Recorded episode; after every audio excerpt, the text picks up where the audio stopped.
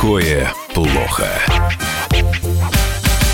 Здравствуйте, дорогие друзья. Прямой эфир радио «Комсомольская правда». Я Валентин Алфимов, э, Михаил и Дмитрий Леонтьевы. Будут сегодня вам рассказывать, что такое плохо. Но начать мне бы хотелось с друг, ну, скажем, скажем так, с нашей непрофильной темы, с очень печальной. Год назад... Она вполне профильная, да, грустная, да. Год назад Дата. от нас ушел Михаил Зинович Юрьев, наш коллега, наш наставник, наш друг, ведущий радио «Комсомольская правда». Вот в субботу мы поминали Михаила Зиновича как раз. Что я хочу сказать? Ну, просто время идет. Э, у Миши была, как те, кто знаком с ним, знают, его, так сказать, э, основной литературно научно фантастический труд «Третья империя». Еще раз, опять же, для тех, кто не знает, чтобы как-то вот ориентироваться, это такая настоящая утопия. Утопия не в том смысле, что антиутопия, а именно утопия. То есть некая, э, некий жанр, который давно был утрачен и Миша возрожден, это некая э, конструкция будущего – значит, как должна Россия, какой она должна быть, собственно, это подзаголовок этой книжки. Э, я к чему хочу сказать, что я не буду сейчас описывать, опять же, некоторые основные положения мироустройства, которые, э, значит, Михаил Зинович считал идеальными и гармоничными и вообще должными для России. Просто хочу сказать, что там она начинается, в общем, с некой такой некой экстраполяции будущего, да, которая просто подтверждается буквально по пункту.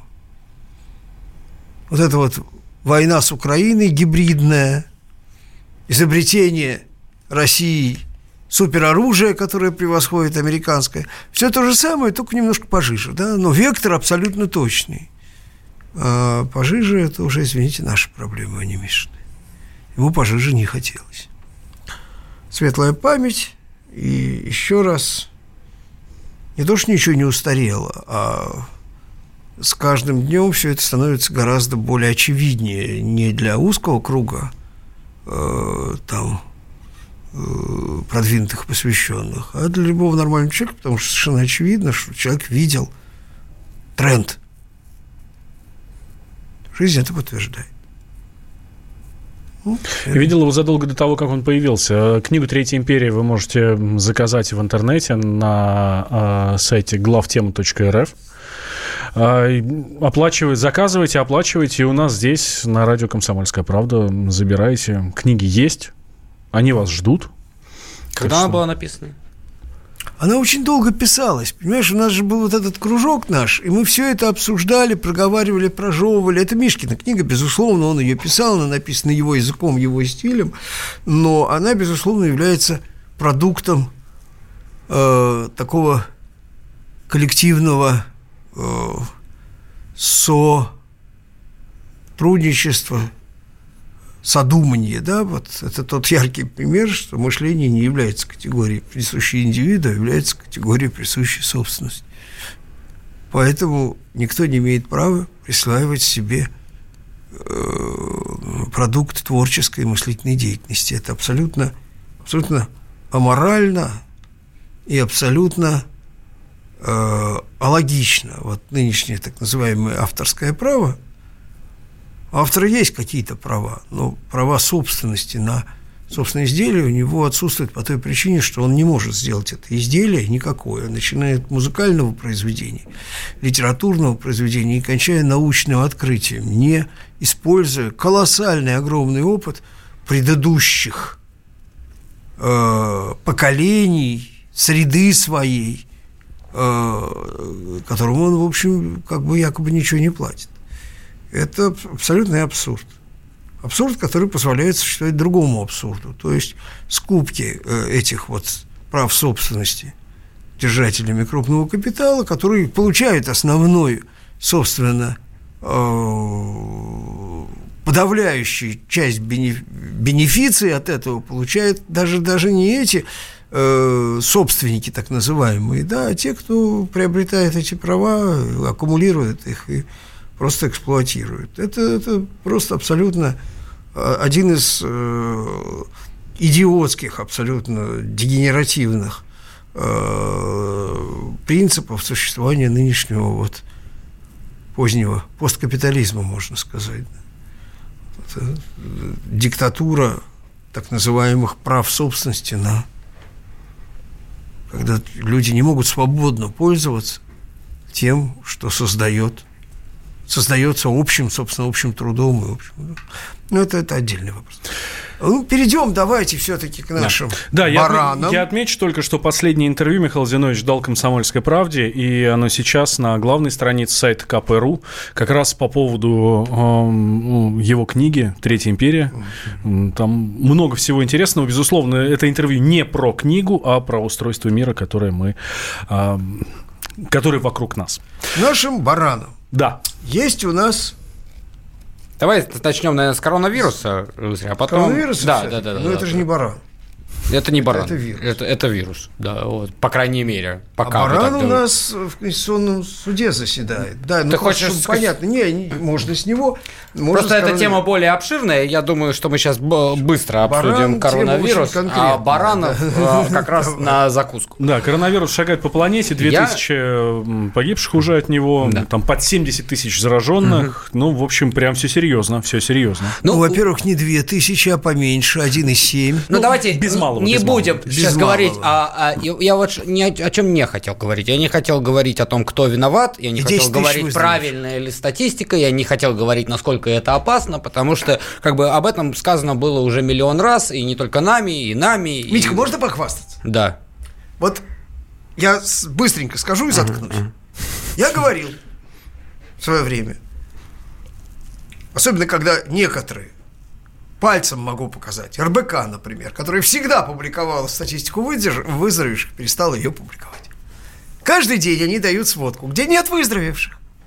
Класс. Значит, что вот, когда я это говорил, был один к трем.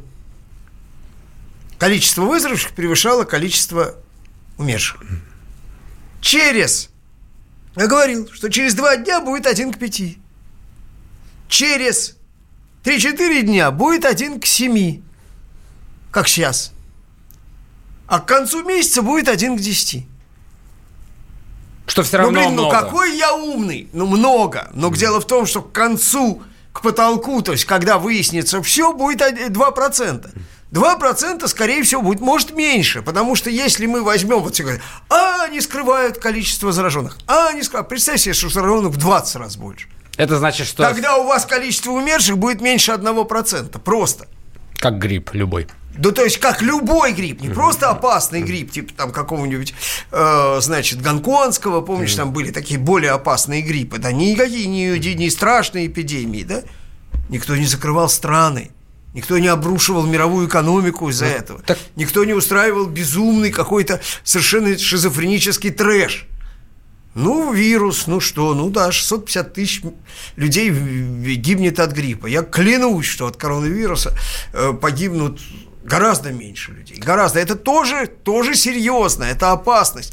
Но из-за этого не стреляются, понимаешь? А это мне напоминает анекдот про Анку, которая порезала палец, и убили, чтобы она не мучилась. Ну так вот, вот, вот наше общество, оно очень озаботилось коронавирусом. Все время, вот куда ты не плюнешь, вот первый канал включишь, там, я не знаю, Россию-1, РБК, Дождь, там, и не только у нас. Я вчера смотрел BBC, мне нужно по работе было смотреть BBC. У них 60% где-то эфиров посвящено коронавирусу.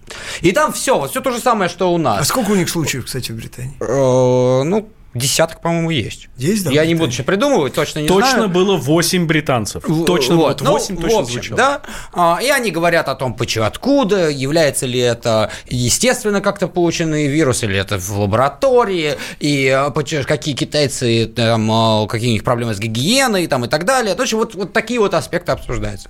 Что там нет? Ни у нас, ни у них, и вообще нигде. Ну, может, в Китае есть, я думаю. Нет никакой эмпатии к китайскому народу. Нет ничего, нет никаких цветов у посольства, нет никаких хотя бы, блин, этих дурацких флагов в Инстаграме. Если бы это произошло, и я вот, вот, вот клянусь, я уверен, что это так. Если бы это произошло в Германии, или во Франции, или в Соединенных Штатах Америки, то уровень сочувствие и сопереживание к тому, что происходит там, в Ухане, было бы совершенно другой. То есть вот я посмотрел, я просто, вот я специально после этого, когда подумал, посмотрел, вот как выглядит посольство китайские во всех странах мира. Вообще нет цветов. Это китайская проблема. У нас там, сколько, два человека погибло за всем мире не китайцев, да? И то, по-моему, китайского происхождения. То есть это не проблема всего мира, когда говорят, это проблема Китая, а мало того, что Китай, это проблема конкретного города Уханя. И практически все, и они действительно находятся в жутком совершенно состоянии. Те, которые погибли, понятно, но еще те 10 миллионов, которые сидят на карантине и непонятно как живут. И какое-то просто человеческое сопереживание. Миллиард, миллиард почти на Нет, раз, я, ну, разного я имею в виду конкретно карантина. в Ухане. Вот. В Ухане 11 в Ухане, А- и в провинции Хуйбэй Это- тоже, наверное, 20 или 30. Всем глубоко просто. наплевать. То есть вот тот расизм, с которым мы якобы боремся, с которым либеральный мир весь борется, а он вот он и есть. Вот он, вот он, вы можете его легко посмотреть. Вот так он выглядит. Насрать на китайцев, они грязные, как тараканы, и пусть умирают, но главное, свой вирус не приносят к нам. Вот это наша позиция. Не только наша, а всего мира. После, нового, после перерыва продолжим. Что такое плохо? Самые самые глубокие инсайды, самые точные прогнозы. Знаем все лучше всех. Ведущие. Неудержимый Мардан и прекрасная Надана Фридрихсон. Первая радиогостинная «Вечерний диван» на радио «Комсомольская правда». Два часа горячего эфира ежедневно по будням в 6 вечера по Москве.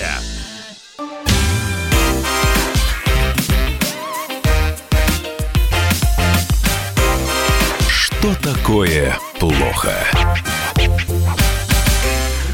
Возвращаемся. Тему лучше не шутить.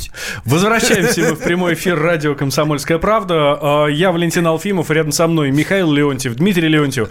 А, Обсуждаем всю историю с коронавирусом. А, Специальный корреспондент комсомолки Дарья Асламова сейчас в Пекине.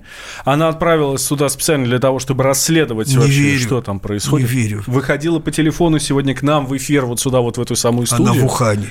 Э, Нет, в Пекине. Говорит, А в что- сейчас по-моему, будет. невозможно туда вот. попасть. И а, мало того, она Чтобы говорит, Дарья что... попала в Ухань, Она если говорит, она захочет. даже из одного района Пекина в другой невозможно проехать. Говорит, э, собиралась встретиться с друзьями э, из другого района. Так они говорят, мы не можем за тобой приехать на машине, потому что поставят блокпосты, на блокпостах проверяют. Теоретически можно попробовать через метро, но там тоже проверяют.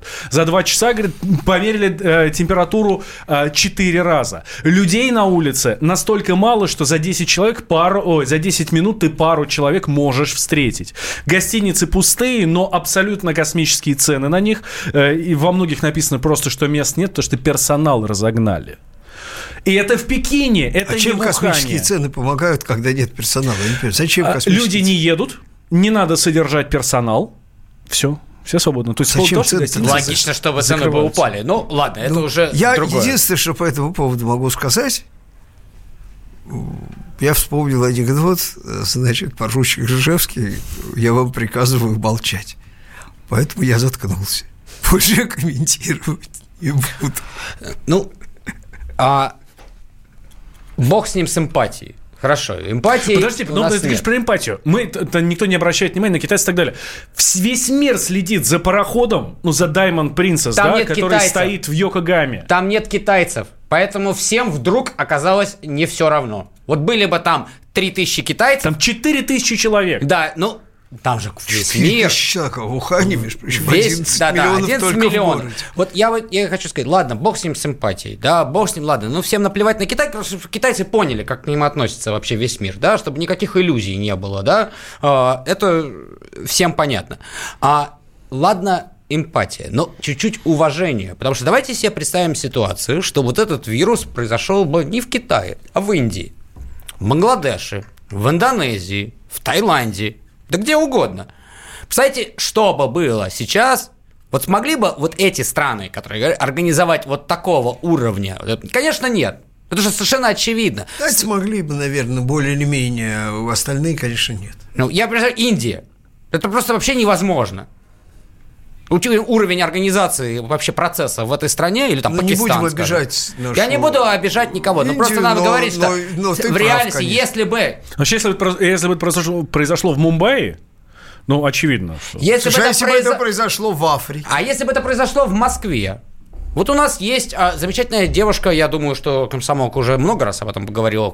Ася ее зовут. сбежала Да, из- которая выложила, значит, в Инстаграме, что она сбежала из карантина. Потому что у нее образование Ее, есть, и вообще нафиг... свинтили. Она четыре дня раздавала всем интервью. Ее никто не искал. Суд сказал, да непонятно, хотим мы это представить. Сейчас ей уже после того, как вся Россия уже об этом знает, ее заставили вернуться. Но если бы она реально заболела, и она четыре дня бы ходила, ну в чем это? У нас совершенно... Вот, вот наш процесс. Совершенно пофигистская, значит, а, позиция. У нас люди, значит, которые там в Тюмени живут, пишут. А ты думаешь, у китайцев, у китайцев менее пофигистская полиция, Я позиция? думаю, там просто там очень очень, жестко. очень жесткая полиция. Вот. Вот. И не только полиция. Там просто не забалуешь.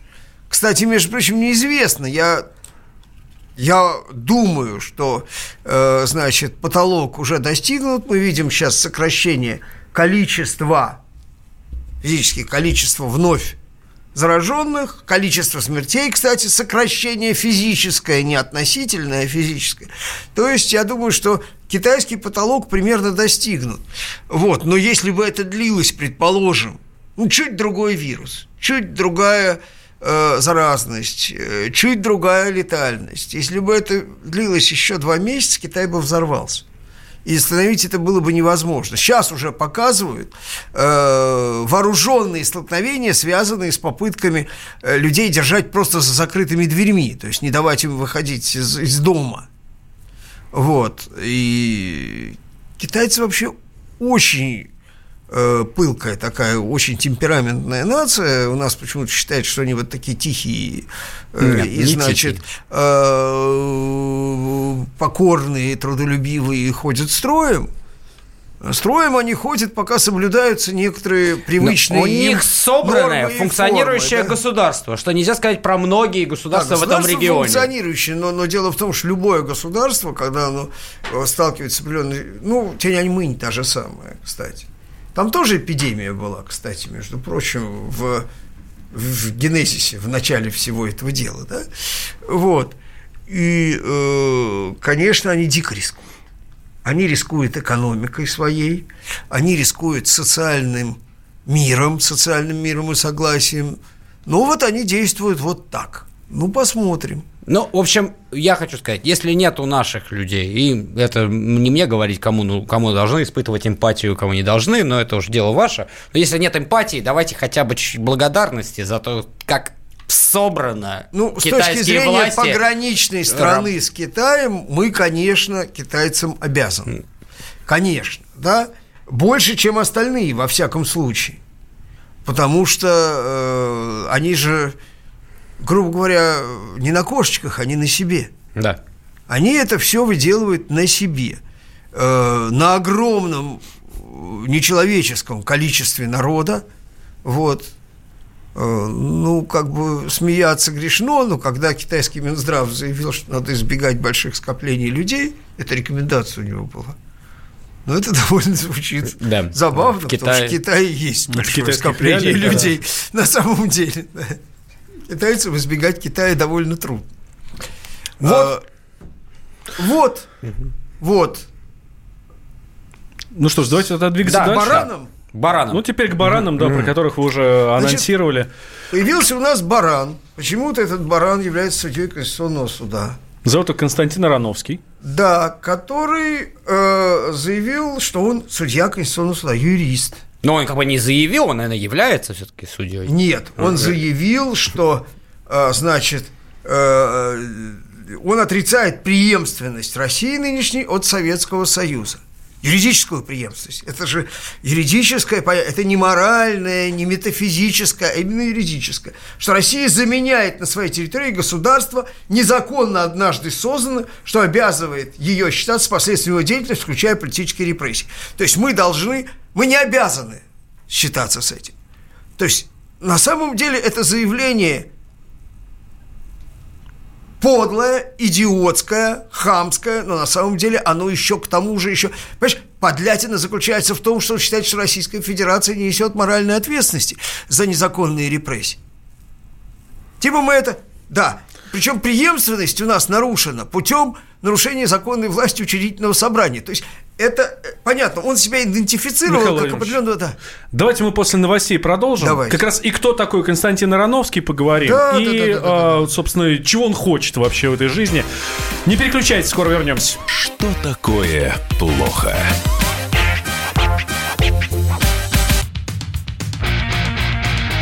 Я придумал такой сюжетный ход. Давайте я скажу некую чудовищную вещь. Это будет неудивительно.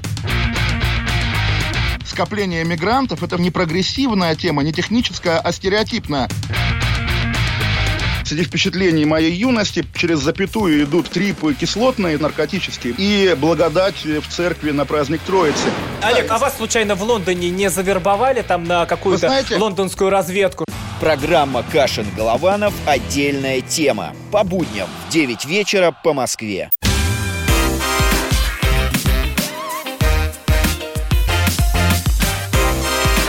Что такое плохо? Возвращаемся в прямой эфир. Радио «Комсомольская правда». Я Валентин Алфимов. Михаил Леонтьев, Дмитрий Леонтьев у нас в студии рассказывает вам, что такое плохо.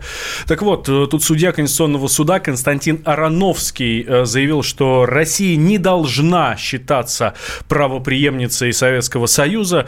Э, Он говорит, что она всего лишь заменяет на своей территории государство. Это цитата. Цитата. «Заменять на своей территории государство незаконно однажды созданное, что обязывает, э, обязывает ее считаться с последствиями его деятельности, включая политические репрессии».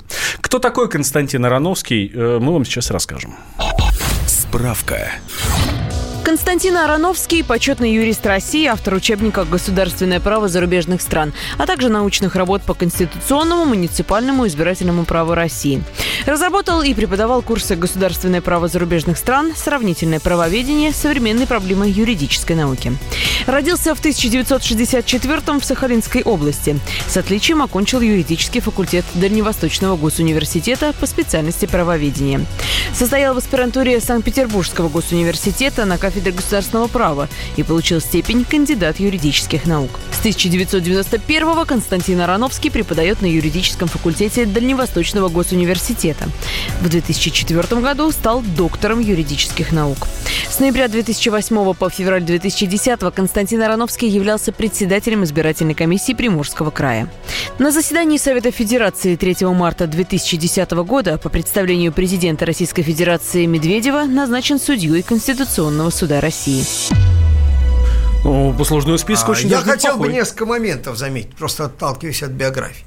Первое. Кандидата юридических наук он получил, будучи юристом, значит, в государстве, э, э, коммуны советской власти ее репрессивно-террористических деяний, да, вот, вот это вот, которое заменено на этой территории. Значит, не будучи кандидатом наук, он никаким образом не может быть профессором. Я не знаю, когда он получил профессора и от кого, но кандидатом он стал советских юридических наук. Правоведом он был советским. Тогда пусть он Ты предлагаешь засунет в унитаз свой, э, значит, кандидатский диплом и, значит, свое, так сказать, профессорское, там, сказать, э, удостоверение. Это раз. Второе. Значит, э, ну, конечно, конечно, э, председатель избиркома Приморского края, известного своими избирательными достижениями, особенно вот в это именно время, да, вот, там, по-моему, всех пересажали законно избранных вот. Как видишь, не всех. Значит, он, конечно, конечно, просто созрел как член Конституционного суда. Просто созрел. Вот. Дмитрий Анатольевич, наверное, его лучше знал. Думал, во всяком случае, что лучше знал, поскольку он знал его вот по этой самой Санкт-Петербургской аспирантуре. Но мне кажется, что Дмитрий Анатольевич, как бы, так сказать, э, кто бы как к нему не относился, все-таки э, он таких э, уродин не рождал юридических, как его, собственно, протеже, да? И, наверное, ему должна принадлежать инициатива гнать этого урода из Конституционного суда с санными тряпками. Значит, начнем того, что, с того, что у этого человека в голове живет гражданская война. Она у него не закончилась. Он пылко участвует в гражданской войне. Э, вопреки всем усилиям нашего действующего президента, который как раз, собственно, э, всей своей концепции исторического единства России, да, трагического, сложного, Слушайте, давайте мы будем, значит, э, преемство от Ивана Грозного, значит, или там от Петра Первого тоже отрицать. Слушай, с этой точки зрения Франция, которая празднует как национальный праздник День взятия Бастилии, тоже является этим самым э, э, террористическим государством, и никакого преемства у нее не, быть не должно, да, вообще все, все, что связано с исторически с революциями, должна прерываться история и начинаться с какого-то, непонятно с какого момента, да, вот. Ну ладно, это вопрос историко-политическо-моральный, да, значит, но с юридической точки зрения, он же юрист, какие юридические последствия прямо вытекают из отсутствия правоприемства. Права собственности советской, которые взяла на себя Российская Федерация, между прочим, выплатив долги за э, наши эти самые так называемые республики, которые ничего платить не могли. Почему Украине отказали в ее визгливом желании, значит, получить часть советской собственности? Потому что в свое время Украина отказалась от правоприемства с точки зрения как активов, так и пассивов, с точки зрения обязательств и наличной собственности. Россия полностью выплатила долги Советского Союза. Полностью. И восприняла, кстати, долги Советскому Союзу, которые в основном были, конечно, неоплачиваемые, потому что они носили специфический характер. Вот. Членство в ООН, хочу заметить который является результатом не коммуно-террористической деятельности, а победы советского народа во Второй мировой войне. И победы тогда не было, да? Не было ее, потому что это, это государство, которое, это террористическое государство, которое, значит, незаконно существовало, незаконно воевало. У него есть э, как бы э, единомышленник, есть такой профессор Зубов был, он ГИМО долгое время детей угу. воспитывал, да, потом его, наконец, вышвырнули в шею. Человек, который вот именно на этой почве пришел и занимался апологией власовства, власовского движения и Власова лично. Вот это типаж определенного типа он имеет право на существование. Наверное, он может, может где-то жить, там, со взгляды у нас не судят, хотя бьют. Вот. Но при чем здесь Конституционный суд Российской Федерации? Откуда взялась эта мразь там? Причем мало то, что мразь, мразь это полдела, он еще и дебил, потому что он не понимает и не хочет отвечать за юридические последствия своей формулы. Они очень... прямо вытекают. Они разрушают основы международного э, позиционирования Российской Федерации в настоящий момент.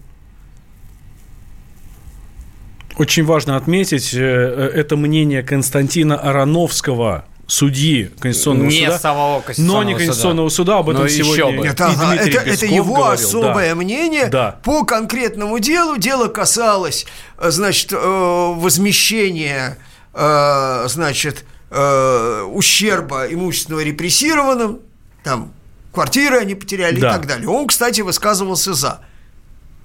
Не понимая, что его конкретная позиция, она противоречит, потому что как раз то, что он говорит, означает, что Российская Федерация не может и не должна нести никакой ответственности так за деятельность это репрессивного режима. способ э, Российской Федерации сказать, что причем здесь что было в Советском не, Союзе, не, не, мы не, это не способ, это не способ, это способ идиотский. Кстати, между прочим, э, абсолютно нормально, что э, по отношению к людьми незаконно репрессированным, да, Российская Федерация несет определенные обязательства. Конечно. Эти обязательства должны быть обоснованы, доказаны и так далее деле, и э, плохо, что они не были выполнены ранее, но с формальной юридической точки зрения очень нормально, что они признаны. Вот. Но у него одно с другим не связывается. Понимаешь, это еще, я же говорю, что он еще, к тому же у него есть оправдание, в том смысле, что он похож на дегенерата. Вот. вот. Он просто дебил. он э, на самом деле э, может не нести, он, может быть, справку принесет. Но тогда, ребята, как говорится в известном произведении, а как же он работал в очистке? Как сказал профессор Брежит, извините, не я его туда назначал. Ну вот пусть кто назначал в какой-то степени, да, и разберется с этим вопросом. У меня нет никаких оснований считать, что тот, кто его назначал, подразумевал, что он будет вести себя таким образом. Нет таких оснований, но есть возможность исправить свои ошибки, инициировать отзыв. Пап, ну не в оправдание его, но тем не менее, надо сказать, или, может быть, я что-то путаю, но Советский Союз сам отказался от правоприемности Российской империи да? То есть, как бы... И Мало все... ли чего ну, То есть, конкретно Советский именно Союз. Советский Союз поступил именно так. Они Советский начали с чистого Союз листа. поступал именно так. Советский Союз в свое время заявил, что революция как акт насильственного разрыва с прошлым, цитирую господина Чечерина, порывает со всеми обязательствами прежних правителей. Но это была большевистская демагогия. Хочу тебе сказать, что Советский Союз пережил в своей истории очень разные этапы.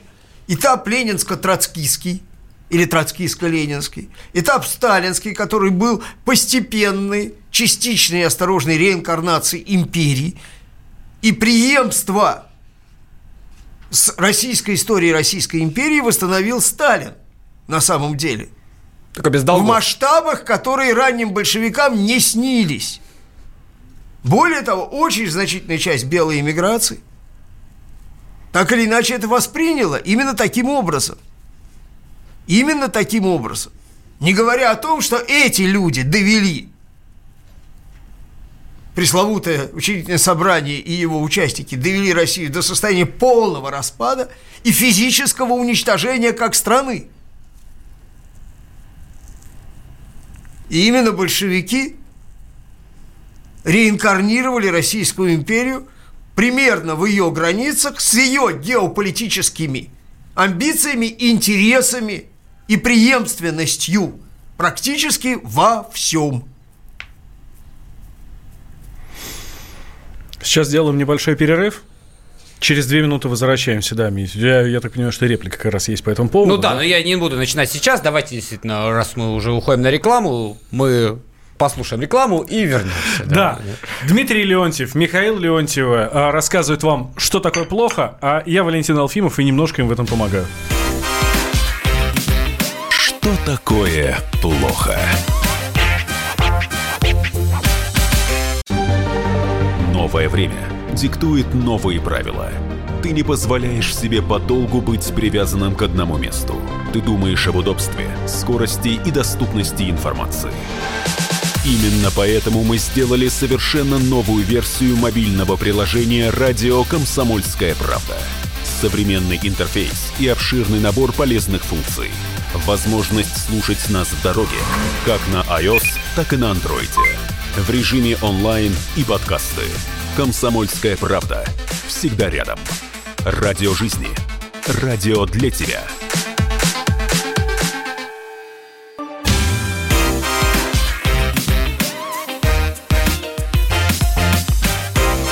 Что такое плохо?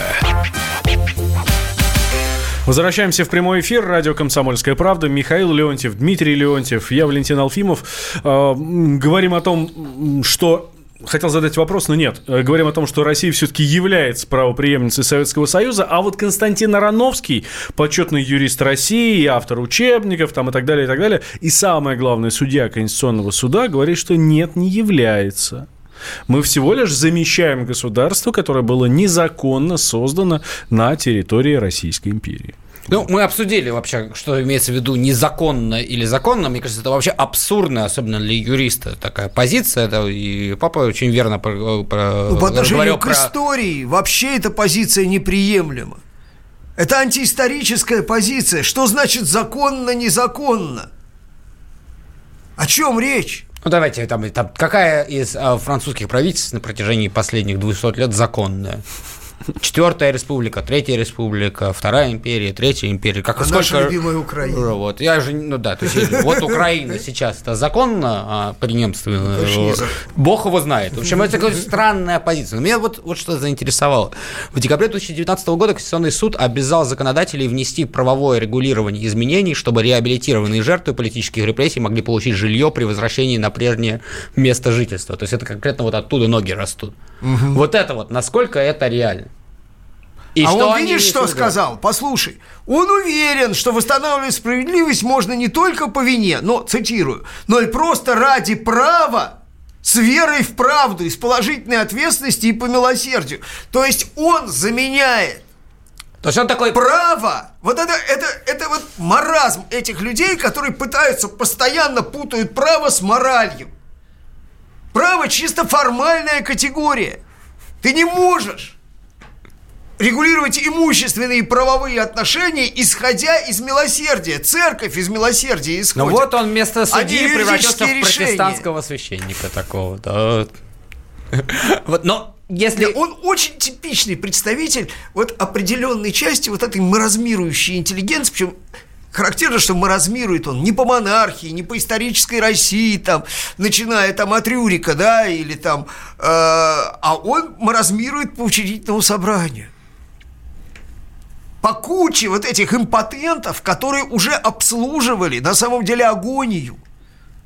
Агонию России. Кстати, могло быть кончиться по-другому, если бы в большевиках не победила идея государственности, непонятно откуда взявшаяся, да? Чудом, может быть, да? Чудесным образом. Ну, это спорный Русские момент. смуты, сейчас... те же самые, да? А что такое режим, который сложился в 613 году и дальше? Это ж, конечно, незаконный. Конечно, незаконный. А на каком основании? Собрались какие-то люди, представительство их непонятно. Избрали какого-то монарха. Законных представителей они выгнали всех. Что это такое вообще? Ты про законных представителей имеешь в виду кого? А Павла Поляков? Первого, которого табакеркой э, обслужили, да, а дальше что? Незаконно. Ну, давайте мы будем судить историю с точки зрения либерально-западнических представлений о том, как надо и как не надо делать. Извините меня, а что тогда будет с Британией, с Нидерландами, э, с Соединенными. Штатами и гражданской войной их, которая являлась антиконституционным переворотом на самом деле, да? Хорошо, зачем тогда Константин Ароновский вообще обо всем этом говорит? Ну, если это действительно такой Мы, бред. мы, мы уже высказали пред- очень э, правдоподобное предположение, потому что он дебил. Дебил, скорее всего, он дебил. Потому что... Ну, э, юрист, Михаил ну, Владимирович. Ну, юрист. Юрист это... Юрист э, это да, профессия. И, как, же, а как и сын это юриста, статус. это не гарантирует ничего. И внук юриста. Вот. Ничего не гарантирует. У нас много юристов. Вот. Не будем пальцем показывать.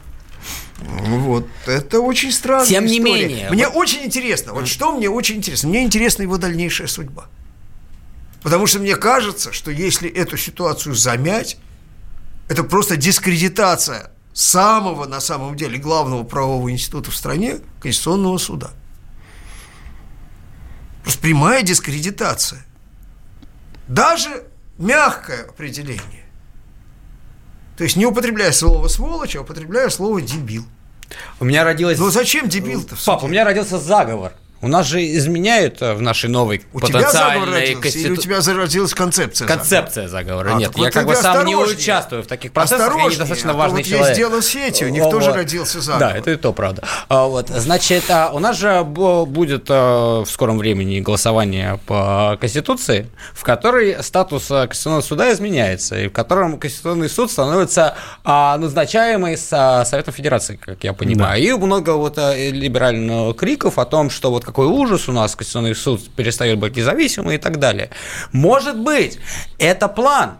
Они хотели настолько дискредитировать Конституционный суд, что никому не жалко будет его сделать менее независимым. Это конспирология. Я говорю, Гораздо легче представить себе Он целенаправленно значит, себя появление в суде одного дурачка, чем такой изощренный конспирологический заговор. Вот. Но вообще Конституционный суд – это же очень компактная структура. И там разные люди есть, с разными взглядами и так далее. Но все-таки они юристы. Вот я берусь сказать, что этот человек не юрист. Он не юрист, потому что э, в его высказываниях нет понятия, что такое право и что такое правовые последствия тех или иных решений. Он прямо заявляет о том, что а вот так вот, вот я считаю, но правовых последствий это не имеет. Потому что я вот, я, Рановский, не хочу видеть эти правовые последствия, они мне противны. Коммунистический тоталитарный режим ему противен. Значит, советская власть ему противна. Он не... Но и последствия очень ему тоже противны. И как он заявил, да, что справедливость, то есть правовые решения можно принять не только по вине, но и просто ради права с верой в правду. Ради права он Господь, понимаешь?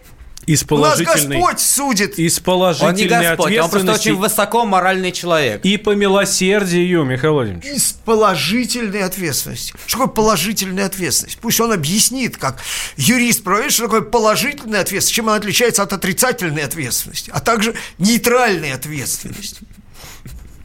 Удивительное, конечно, существо. Удивительное, да?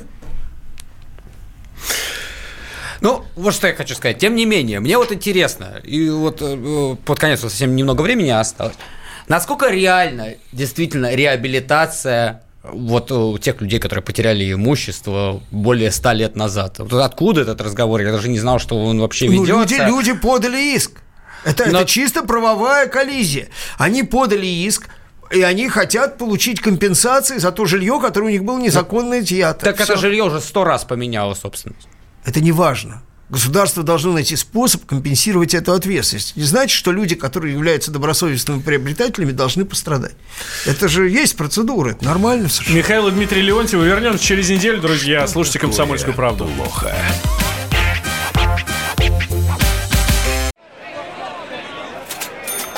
Банковский сектор. Частные инвестиции. Потребительская корзина. Личные деньги. Вопросы, интересующие каждого.